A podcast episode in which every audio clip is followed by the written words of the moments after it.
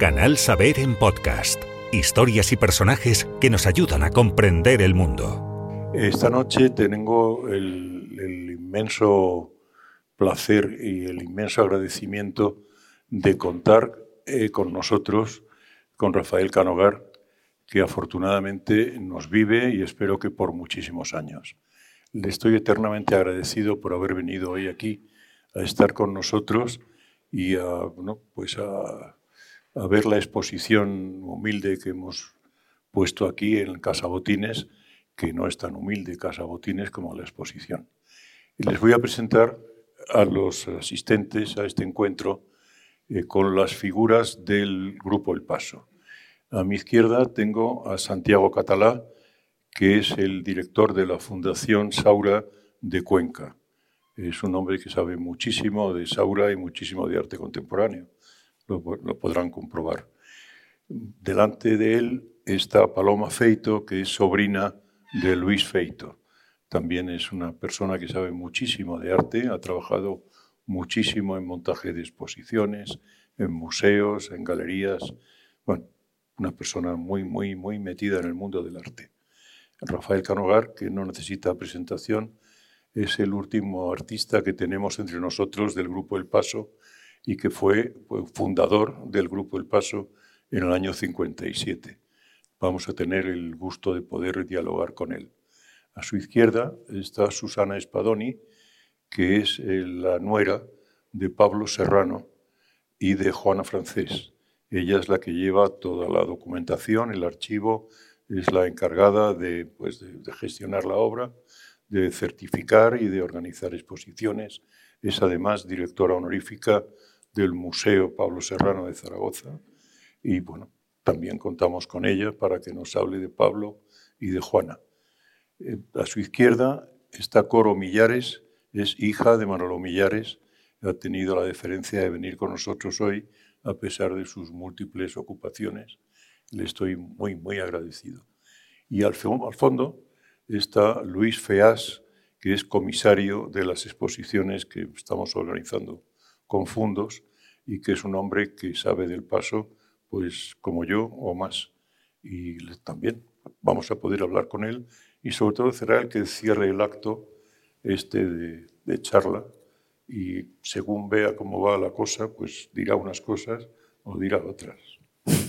Como es muy listo, sabrá lo que decir. O no, o no diré nada. Y ahora, pues yo voy a decir, por favor, a Rafael Canogar que sea él el primero que hable. Te ha tocado porque eres el mayor. Bueno, el, el grupo El Paso efectivamente fue un movimiento, un grupo con significó mucho para un cambio radical en, en las artes plásticas en España. Pero bueno, siempre mm, no surge de la nada, ha habido antecedentes antes de, del nacimiento del grupo El Paso. En Barcelona existió el grupo Set, pero sobre todo creo que es más significativo mencionar a la Galería Fernando Fe, que se abrió en el año 1954.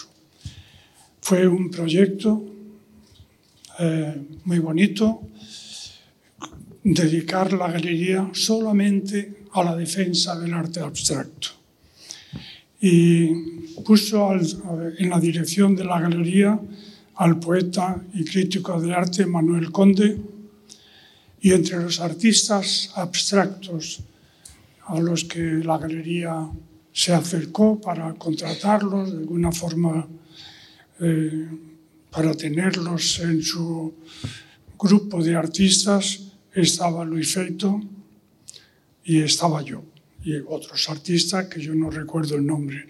Menciono eh, a la galería porque tuvo indudablemente cierto eco y así cuando Manuel Millares viene de Canarias se puso en contacto con la Galería Fernando Fe con los artistas que exponíamos en esta galería y bajábamos a tomar un café. Ahí en la, galería Fernando Fe estaba en la Puerta del Sol y había dos o tres cafés, estos lugares curiosos donde por, por un café incluso hasta música, podías pasar la tarde entera. Yo no sé cómo podían soportar esto, esta economía, ¿no?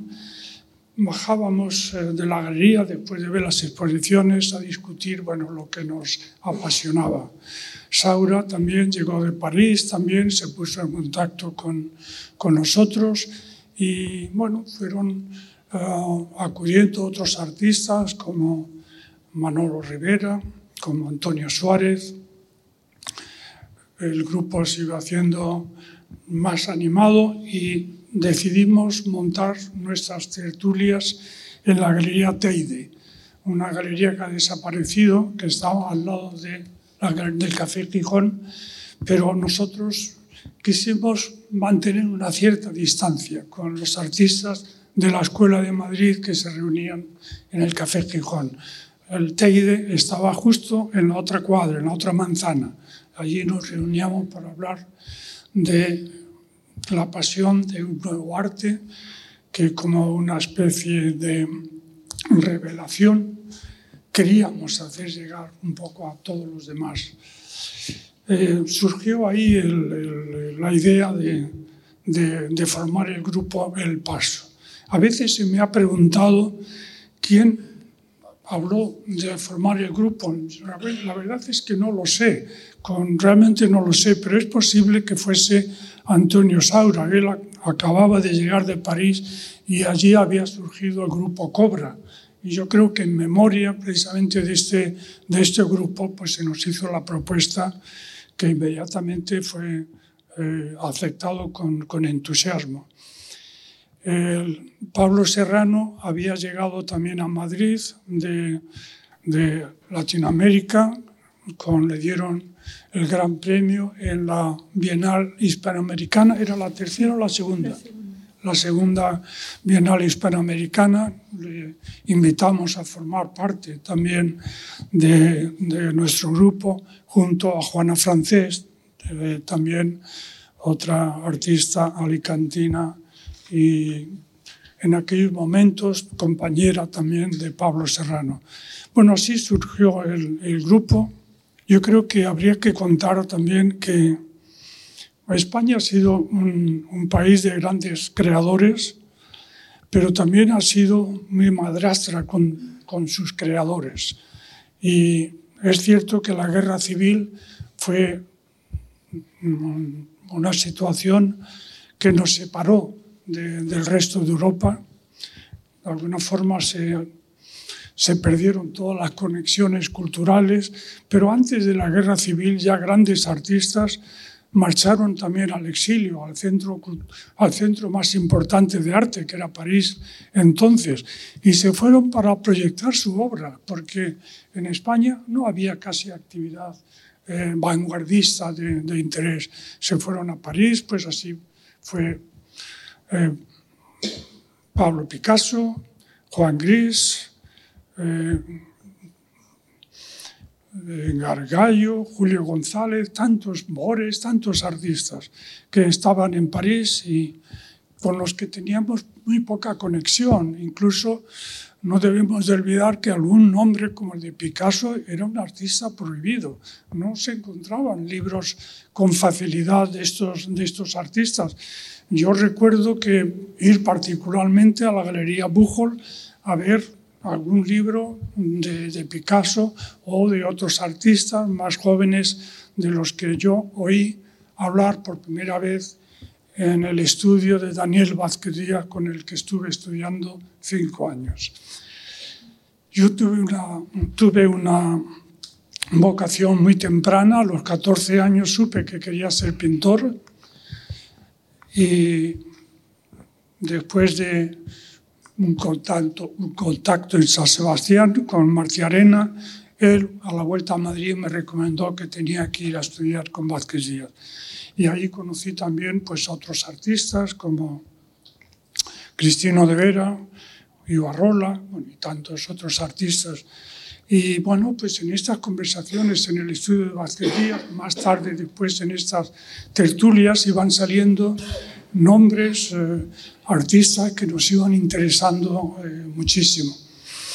Pero no debemos de, de olvidar que en aquellos momentos, eh, sobre todo Madrid, era una ciudad mmm, yo destacaría Barcelona, quizá como más avanzada, pero Madrid es que no había un museo de arte contemporáneo, tampoco en Barcelona, pero no había en Madrid. Y finalmente sí se abrió uno en el año 57, en uno de los patios de la Biblioteca Nacional, una concesión que hizo el ministro de Educación a José Luis Fernández del Amo, un gran arquitecto, gran entusiasta del arte, y le cedieron este espacio para montar el Museo de Arte Contemporáneo. Empezaron a comprar algunos cuadros, a mí me compraron también un cuadro que creo que nunca lo pagaron, pero de cualquier forma, eh, bueno, era espíritu de servicio. En aquellos momentos el Grupo El Paso tuvo mucha actividad, eh, dando charlas, conferencias en, en, las universidades, en diversas facultades, llevándolas pues, donde podíamos. Colaboramos también la, en la traída de una gran exposición con el título de Arte Otro, montado por Michel Tapier, un gran crítico y defensor del informalismo, y se montó en lo que llamamos la Sala Negra, que era un espacio en la, calle, en el Paseo Recoletos, esquina con la calle Recoletos, un espacio mm, muy bello y ahí se montó esta exposición de arte otro, donde ya estaban artistas muy significativos, muy importantes, de lo que era la, vanguardia, lo que era el nuevo arte. A mí me parece que aquí sí convendría hacer un comentario que hice con el director en, en nuestra comida. Yo creo que había, leí en algún momento a Popovici que escribió diciendo que bueno, una guitarra pintada por un pintor uh, surrealista o por un cubista o por un futurista, bueno, podía cambiar morfológicamente mucho, pero siempre era una guitarra. Pero nosotros, eh, nuestro grupo, la defensa del arte que a nosotros nos, nos, interesaba era otra cosa. Ya no pintábamos ni guitarras ni naturalezas muertas, era otro tipo de pintura. Eh, era eh, dejar que apareciese unos uh, conceptos totalmente nuevos, una forma de, acercarnos a, la manifestación plástica, haciendo que um, nuestra concepción de, del mundo, nuestra búsqueda de lo trascendente, encontrase lenguajes nuevos para encontrar un tipo nuevo de, belleza. Contaba también en la comida un, unas palabras que a mí me gustaron mucho, siempre de Harold Rosenberg, que en los años 50 definió, a mí me parece, el acto de pintar de esa nueva tendencia informalista o expresionista abstracta. Él escribió que el artista ya no se acercaba a la tela con una idea preconcebida. Se acercaba con los materiales, los materiales que él eh, utilizaba y el resultado era sí una pintura, pero también un acontecimiento. Era este encuentro entre el creador y esa superficie donde se desarrollaron nuevas formas de entender la creación. Cambiaron los formatos. En principio se empezaron a, utilizar eh, grandes dimensiones, con materiales totalmente nuevos, con, ideas del concepto de composición totalmente diferente. Podría mencionar uno de los más característicos, podría ser Jackson Pollock, que, bueno, como todos sabemos, colocando una tela en el suelo iba dejando chorrear la pintura industrial y esa creó unas mallas uh, que tenían un, principio y un fin de derecha a izquierda y de arriba a abajo y iba creando realmente unas uh, dimensiones de un interés enorme, con una enorme profundidad, con una dimensión en busca de lo significante, de lo trascendente, de una enorme intensidad. En esos momentos, en ese patio del Museo de Arte Contemporáneo que se inauguró en el patio de, la Biblioteca Nacional, con motivo de la apertura de las bases americanas en España, hubo acuerdos culturales y uno de los acuerdos culturales fue traer una gran exposición del Museo de Arte Moderno de Nueva York, el MoMA. Se trajo para exponer en ese, en ese espacio, en ese bellísimo espacio, pero no muy grande, y el museo entonces, el Museo de Arte Contemporáneo, tenía personal, sí, tenía carpinteros, tenía algún otro uh, personal el museo, pero lo que no tenía era técnicos. Y nos pidió el director del museo al Grupo El Paso colocar la exposición, montar la exposición. Esto fue realmente para nosotros fantástico. En el año 58, pues estar montando los grandes cuadros de Pollock, de Rothko, de Klein, etc. Fue una exposición importantísima, seguramente vista por muy poca gente. ¿no? Eh, yo creo que pasó desapercibido, excepto en ese círculo interesado por, por el arte de vanguardia. Indudablemente el, grupo El Paso inauguró en febrero del año 57 su primera exposición. No fue bien recibida, toda la prensa realmente eh, tuvimos eh, muchos uh, rechazos hacia esa nueva pintura yo creo que llegamos en un momento donde la Escuela de Madrid era una pintura muy elogiada y seguida y lo nuestro era total, totalmente diferente. Tuvimos seguramente pocos seguidores, pero lo que tuvimos fueron muy fieles y realmente tuvieron, nos dieron un gran, gran apoyo. Y esto fue, fue formidable. Eh, de cualquier forma, estuvimos, estábamos dispuestos a, pasar lo que llamamos eh, la travesía del desierto. Pensábamos que no íbamos a vender absolutamente nada a esa pintura que suponía esa ruptura tan, tan importante con lo que entonces era, la, era más o menos lo que interesaba Lógicamente estoy dejando de lado muchas cosas, porque hubo también la tercera Bienal Hispanoamericana, que también nos trajeron también ejemplos un poco a, por lo que nos interesó.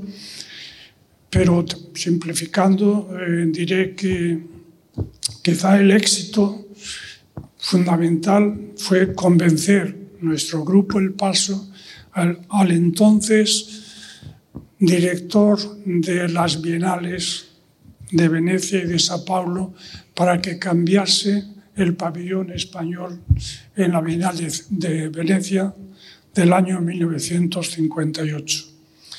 Y efectivamente, era un hombre inteligente, un hombre listo, nos llevó a, a mi generación, no solamente a los del Grupo El Paso, también a Chillida, también a Tapies, también a, a Guinovar, bueno, Cuexar, etcétera, etcétera. Pero era realmente nuestra generación, los que estábamos defendiendo eh, este, este nuevo arte.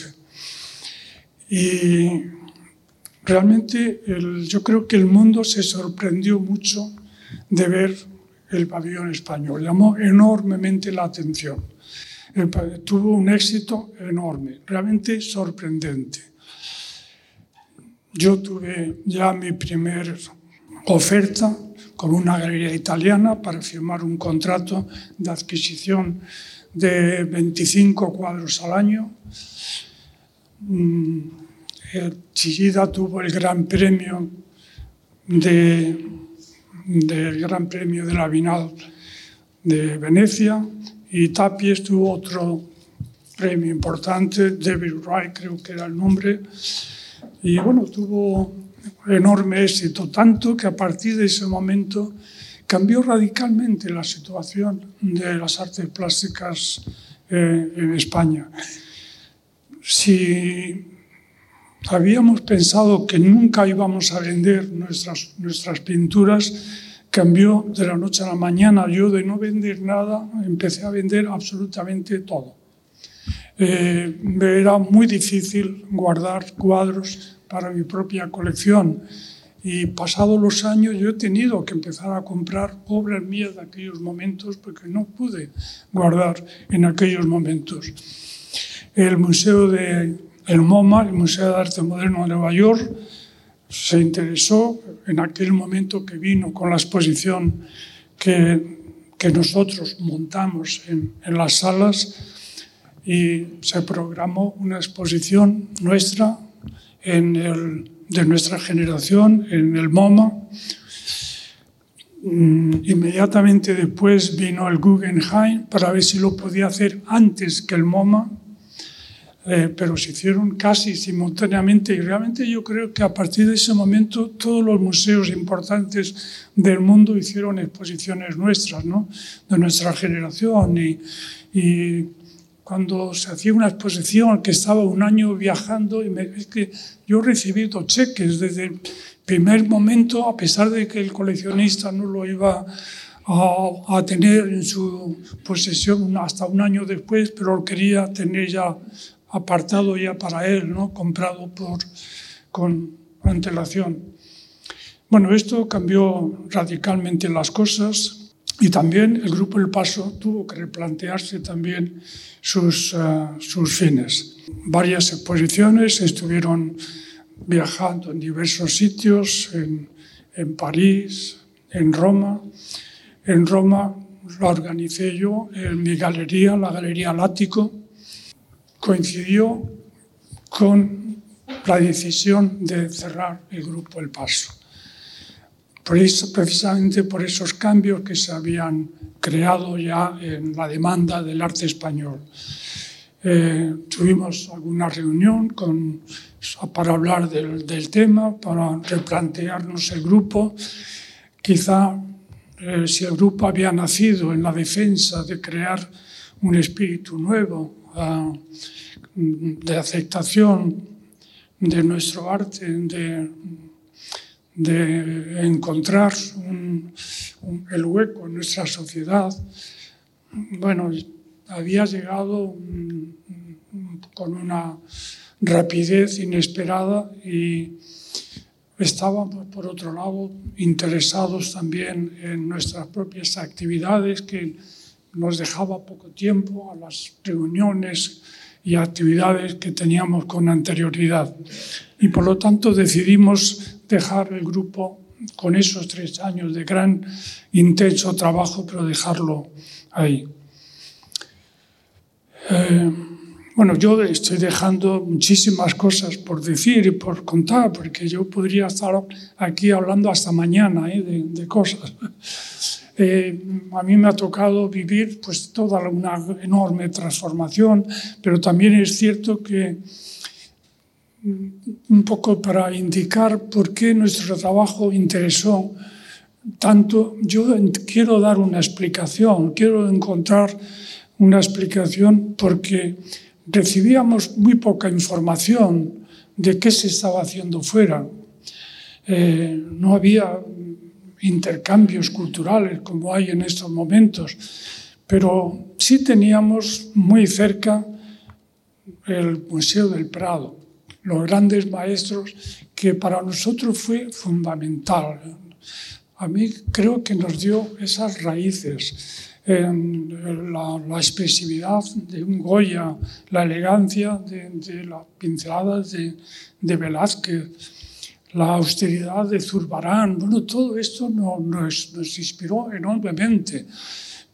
Por ejemplo, el perro semihundido de, de Goya ha sido fue inspiración para Saura, que ha dedicado un montón de cuadros a, a, esa obra. Yo mismo también he dedicado también un par de cuadros al perro semihundido y muchos títulos. Bueno, en Saura concretamente, él ha cogido muchos modelos de, de los retratos de figuras de, de, historia colgados en el Museo del Prado.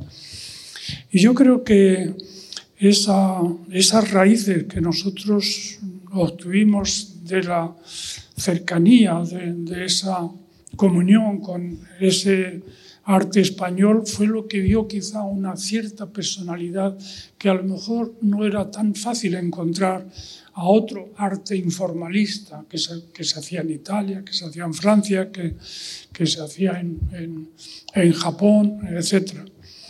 Y quizá esto fue un poco el, el, el éxito.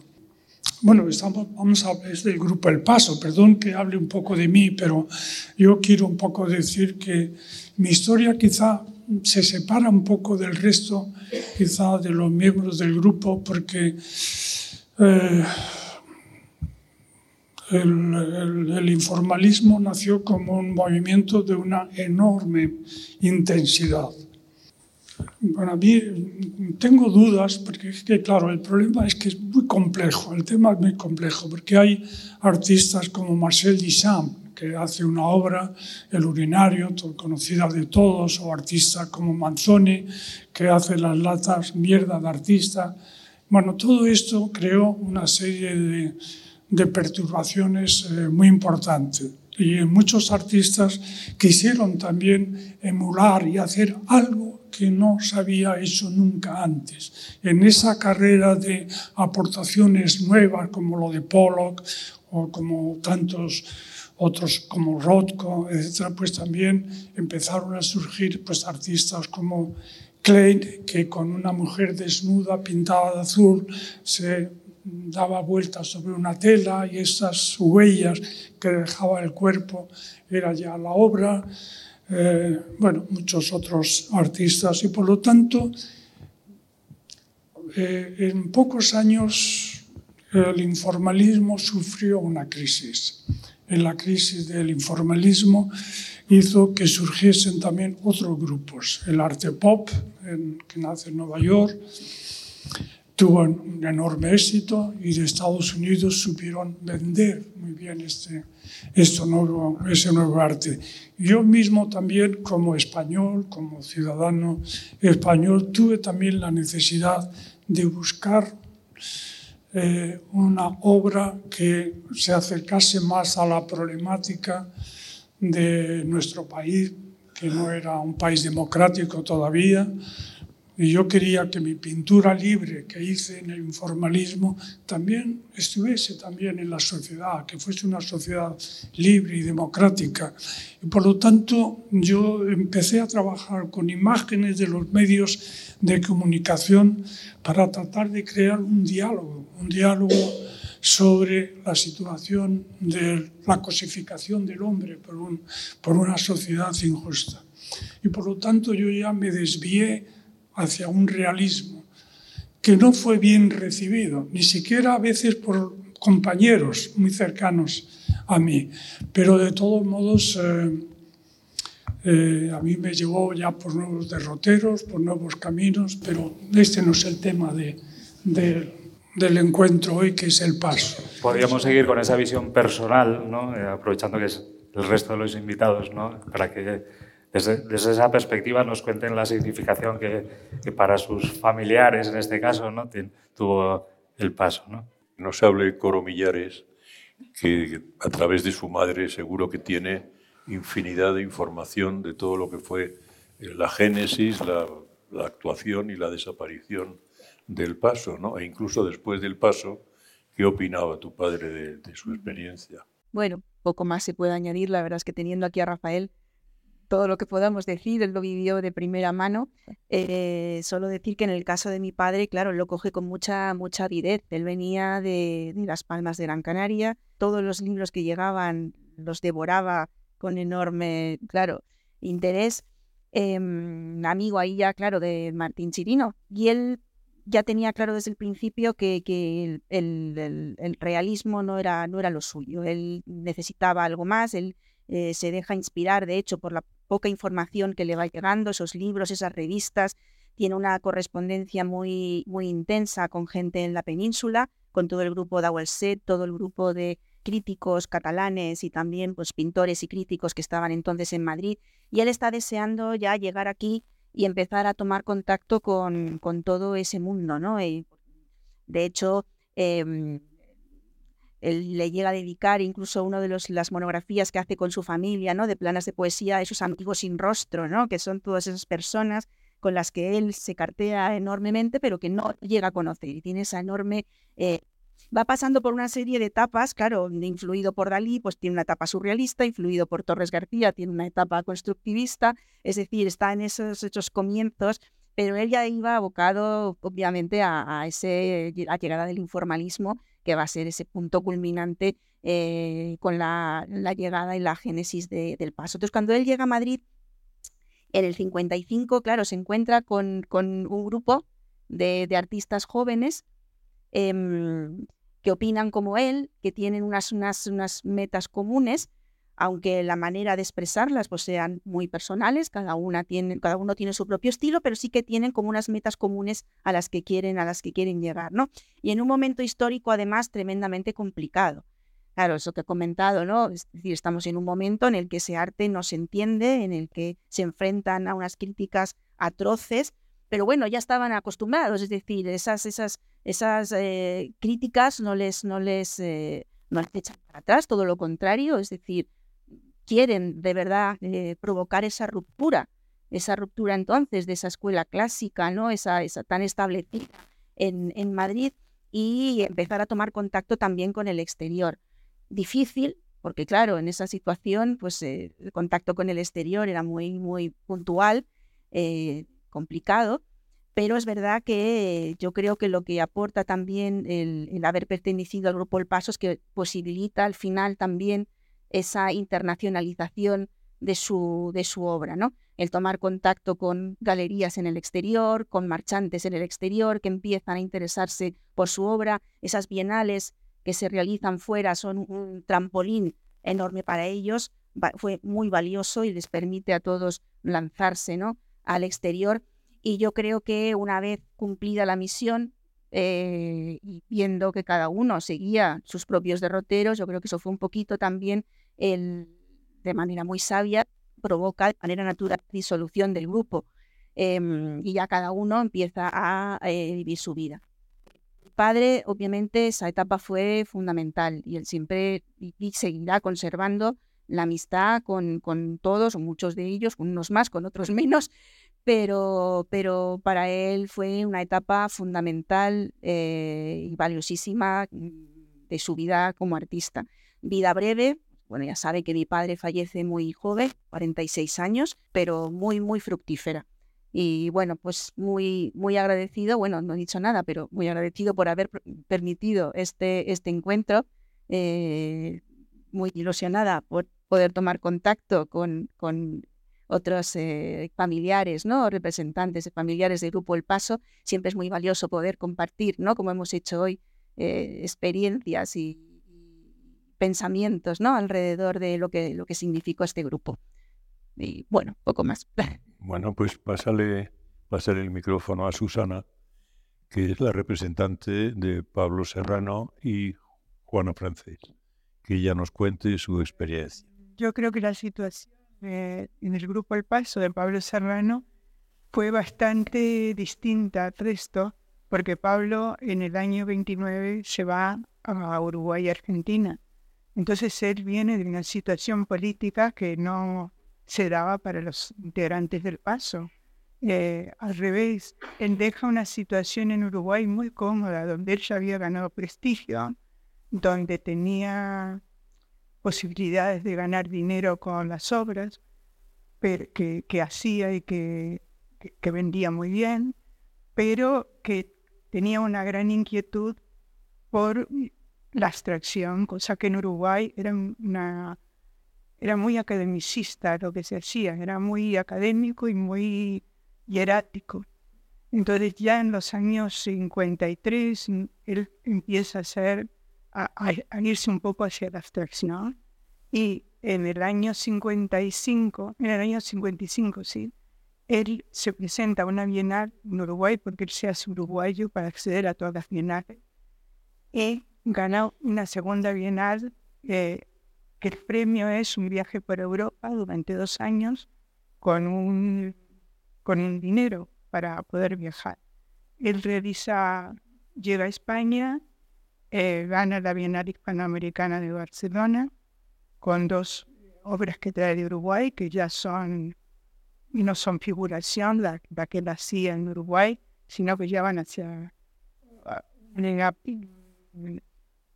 manera más, eh, no expresionista, sino mucho más abstracta, que es la cabeza en Joseph Howard y El hombre al son, que luego terminó en el Museo de Arte Contemporánea de Madrid. Y este premio le permite ganar también dinero y se va con Juana Francés, que conoce entonces, a recorrer Europa con el crítico de arte José María Moreno Galván.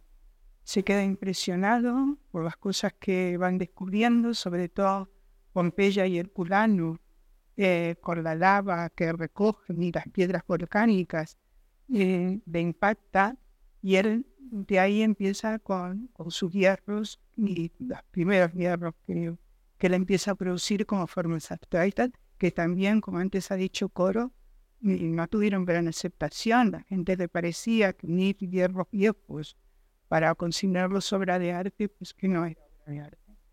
Pero mm, supongo que tiene la suerte en aquel momento de, en el año 55 o 56, aparte de conocerse con Morena Galván, se le ofrece una exposición en Barcelona, en la Galería Cira, y empieza a tener mucha repercusión a través de, sobre todo de, de Zaragoza, que tiene encargos, y tiene la suerte de conocer al resto de los, del grupo de paso.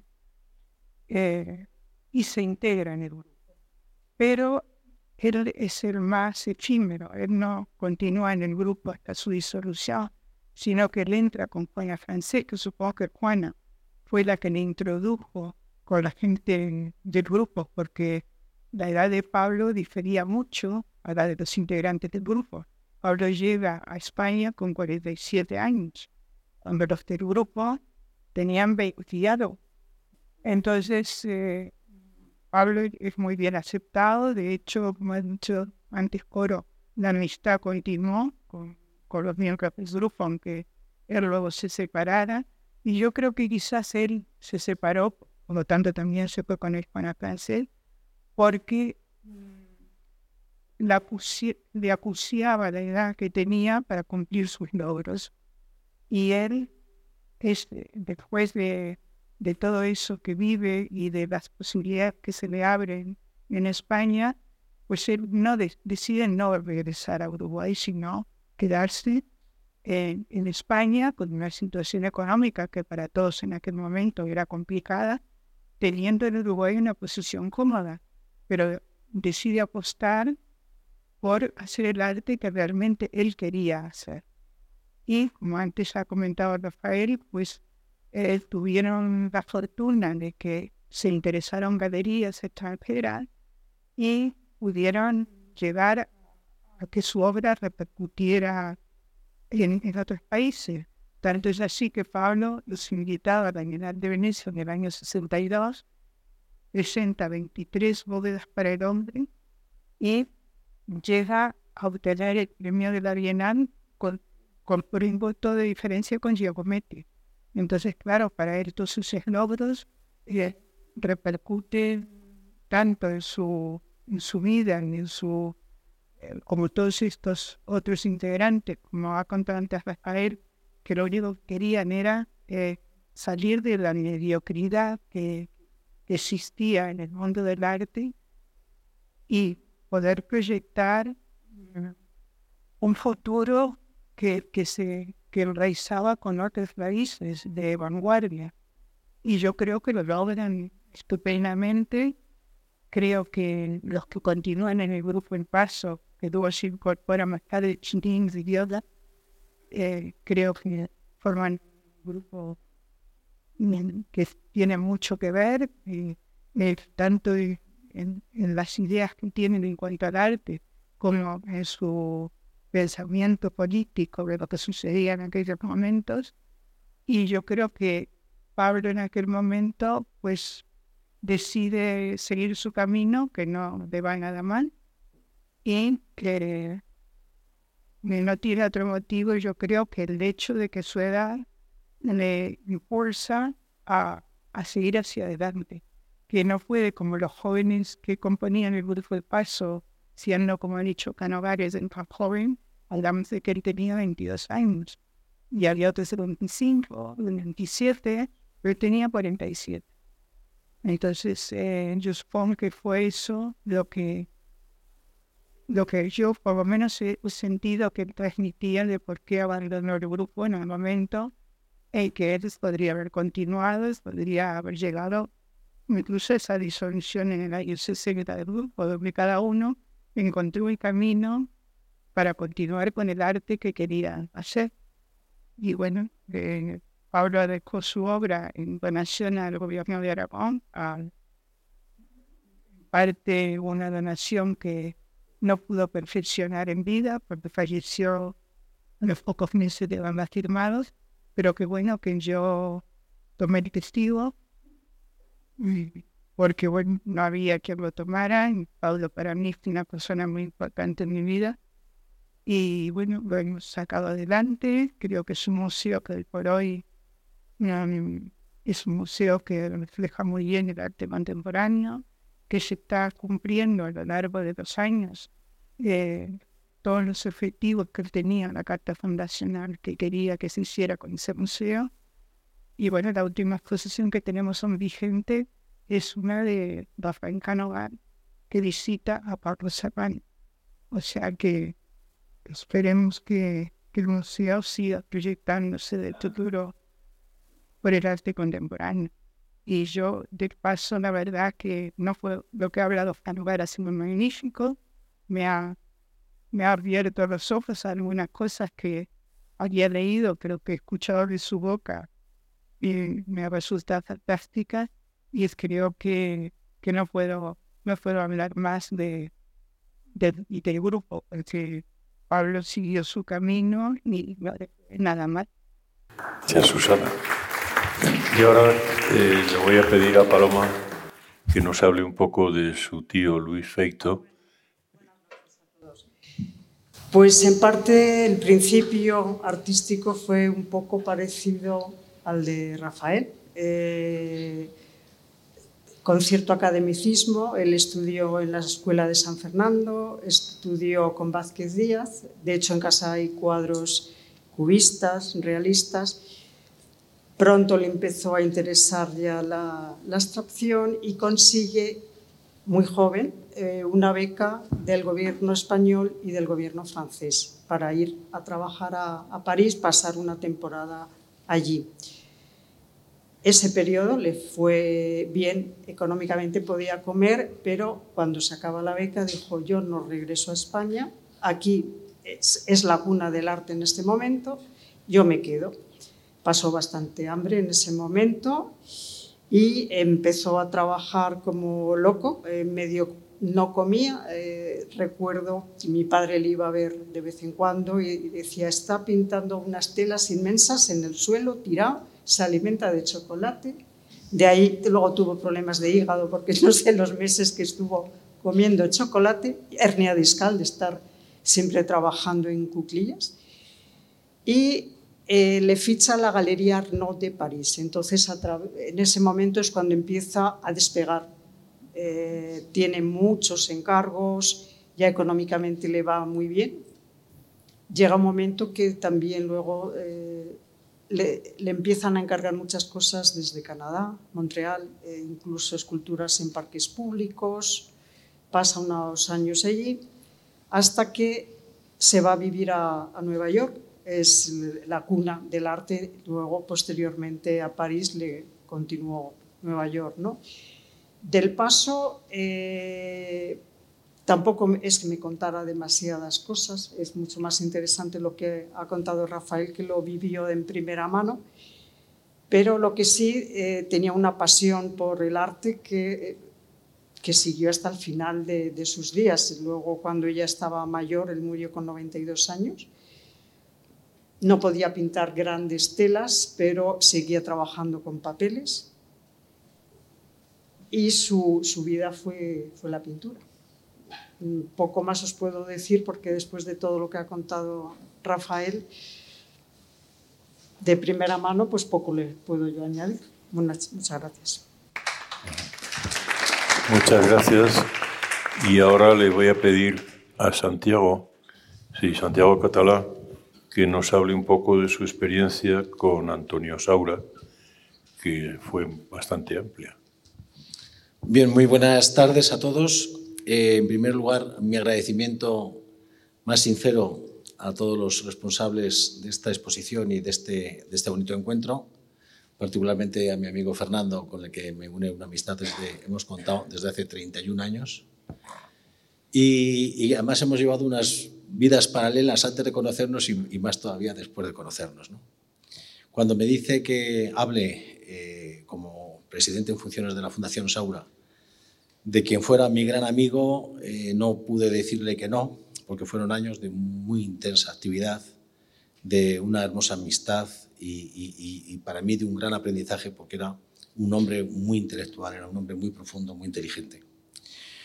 Un hombre introspectivo que coge una tuberculosis a los 13 años, que lo obliga a estar 5 en, en, cama, pero eh, que tiene un itinerario apasionante. Con 17 años comienza a pintar, a los 20 hace su primera exposición, a los 27 le ficha a la Galería Stalder de París, a los 31 le ficha a la Pierre Matisse de Nueva York, y a los 33 eh, realiza las primeras exposiciones retrospectivas en Rotterdam, Eindhoven, etc. Es un pintor de arrepentimientos, destruye tanto en París como en Cuenca y tira eh, numerosas obras porque eh, se, se, se eh, arrepiente, ¿no? son arrepentimientos de, etapas pictóricas suyas, etc. Y como dijo su, su, hermano Carlos Saura, tenía una relación muy estrecha, muy bonita, decía de, Antonio, mi hermano es un pintor vampiro. ¿Eh? Y decía que era vampiro porque vampirizó las meninas, vampirizó el retrato de Felipe II, vampirizó el perro de Goya, vampirizó el Cristo de Velázquez, era un hombre que utilizaba grandes iconos de la, pintura, eh, vampirizándolos efectivamente para hacer una nueva relectura de, iconos eh, importantísimos, clásicos del, del, arte español. Y yo, a mi juicio, fue un pintor del Renacimiento, porque no solamente hizo muchísimo dibujo y pintura, sino que se metió en ámbitos tan distintos y con técnicas tan diferentes como la del grabado, la de la serigrafía, la litografía, eh, hizo mucha ilustración de libros, por ejemplo, que es, que es un tema muy interesante. Hizo decoraciones, hizo anagramas, hizo murales, hizo vidrieras. Eh, y esa, esa condición de, de artista un poco de, del renacimiento es algo que a mí me llamó siempre la atención. Esto que estoy diciendo, Antonio, sinceramente es mutatis mutandis extensible a todos los artistas de, del Grupo El Paso. Fue un pintor muy estético en el sentido de que, de que una parte de su obra importante se hace en blanco y negro. Y en ese sentido utilizó los, los materiales pictóricos, las pinturas más básicas, eh, para, para, conseguir, intentar, intentaba conseguir con lo mínimo el máximo grado de eh, expresión, de, de, fuerza, de potencia, de, de, de, a veces de realismo, de tragedia, etc. ¿no? Eh, luchó constantemente consigo mismo eh, entre la construcción y la destrucción de la imagen, entre el dibujo y la pintura, porque hay, mucha, hay mucho dibujo en su pintura y hay mucha pintura en su dibujo, la centralidad del motivo del cuadro y su constante expansión, eh, la figuración frente a la abstracción, la unidad frente a la proliferación, la sencillez o el barroquismo, el humor que hay también en muchas de sus obras y el, y el dramatismo, orden y desorden, movimiento y quietud, ritmo y locura, mm, eh, eh, acceso o recurso de lo primitivo y al mismo tiempo intentar ser extraordinariamente vanguardista, como Picasso y otros pintores de esta generación, pero yo creo que Picasso fue en este sentido pionero, echaron mucho eh, mano del arte africano, del arte primitivo, del arte prehistórico, etc. Fue un, ejemplo, como todos los miembros del Paso, de artista comprometido socialmente. Llegó a ser expulsado de Francia, aunque luego no se ejecutó la expulsión, simplemente por pertenecer a, la Asociación Española de Amigos del Sáhara. Eh, fue detenido, arrestado, incomunicado, tal y cual, pero eh, hubo una manifestación en defensa suya y al final eh, no fue expulsado. Y, como, todos los, integrantes del PASO han sido mm, pintores comprometidos socialmente, intelectuales, que han escrito cosas muy interesantes. hay quien dice hay quien, dice que le gusta más lo que Saura escribía que lo que Saura pintaba, porque la pintura muchas veces es demasiado provocativa, es demasiado fuerte, es demasiado dura, y, decía que, era, un, era un hombre que un, hombre sin estudios por la enfermedad, no hizo, no, hizo el bachillerato, pero esos cinco años en la cama que le, que le transformó interiormente, salió como si fuese la metamorfosis, ¿eh? la libélula, que también le pasó a Zobel, que también estuvo en la cama, estuvo también Frida Kahlo, estuvo, estuvo Van Gogh, estuvo Goya, ¿eh? durante un largo periodo por enfermedad en, cama. ¿no? Y, y, ahí se forjó, yo creo, la, el perfil de un, de un intelectual. ¿no? Eh, yo quería leeros dos o tres frases de él porque creo que es el mejor homenaje que se le puede, que se le puede rendir. ¿no? Decía, por ejemplo, la tela es un ilimitado campo de batalla, o decía también, la palabra belleza, que reivindico, va siempre unida a la palabra intensidad. Y en uno, para mí, el mejor libro de, escrito por Saura que se ha hecho, que es de una colección magnífica, yo la tengo ya desencuadernada, que, hizo eh, eh, Pepe, López Albaladejo, en Murcia, la colección de arquitectura, son verdaderas joyas. Pues uno de los, de los libros está dedicado a Antonio Saura y dice dos cositas que me gustaría que sirviesen para cerrar mi intervención. Dicen respecto de eh, las obras que él hizo en torno a la figura de San Juan de la Cruz y sus obras. La capacidad de saltación, la permanencia de la pasión, constituyen, a mi juicio, junto a la resonancia del pozo cultural y la confirmación del lenguaje propio, los elementos fundamentales de la creación artística. Para venir a lo que no se sabe, has de ir por donde no se sabe, nos dice San Juan en uno de sus hermosos escritos. Esta lúcida y afirmativa duda la hice mía hace ya muchos años, convirtiéndose tanto en ayuda frente a la ceguera del pictórico impulso como en consuelo al observar, con sorpresa, la diferencia existente entre el deseo y cuanto surge de las manos. Yo creo que estas palabras nos sirven para entender mejor la maravilla que tiene la condición de creador pictórico y máxime en esos años tan románticos, tan líricos, tan importantes en la historia de España como fue el movimiento del paso. Nada más, muchas gracias. Muchas gracias, Santiago. Eh, antes de pasar la palabra a Luis Feas, quiero agradecer a Chema Viejo, a Raúl Sobrino y a Carlos Varela todo el esfuerzo que han hecho para que esta exposición del Grupo El Paso y esta reunión de hoy sea un éxito. Y también quiero agradecerle al canal de televisión Saber el todo, también pues todos los medios técnicos que ha puesto para que esto tenga un, vaya buen término. Y ahora quiero pedirle a Luis pues que nos haga un resumen de qué le ha parecido a él esto. No, a mí me ha sabido a poco. Bueno.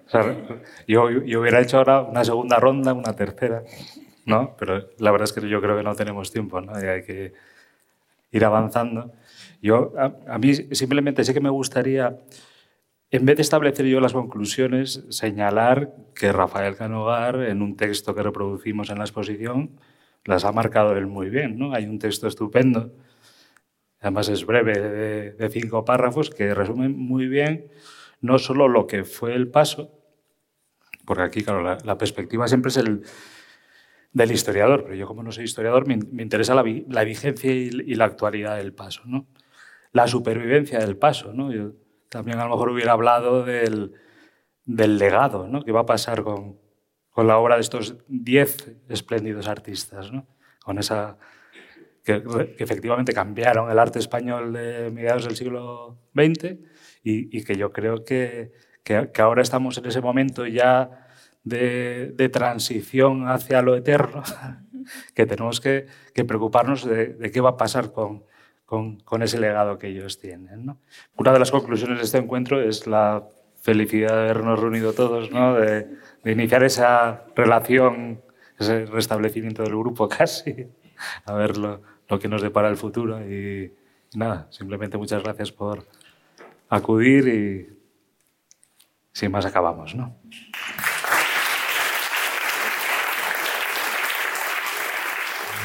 Gracias por escuchar Canal Saber en podcast. Tenemos muchas más historias y personajes que descubrir juntos.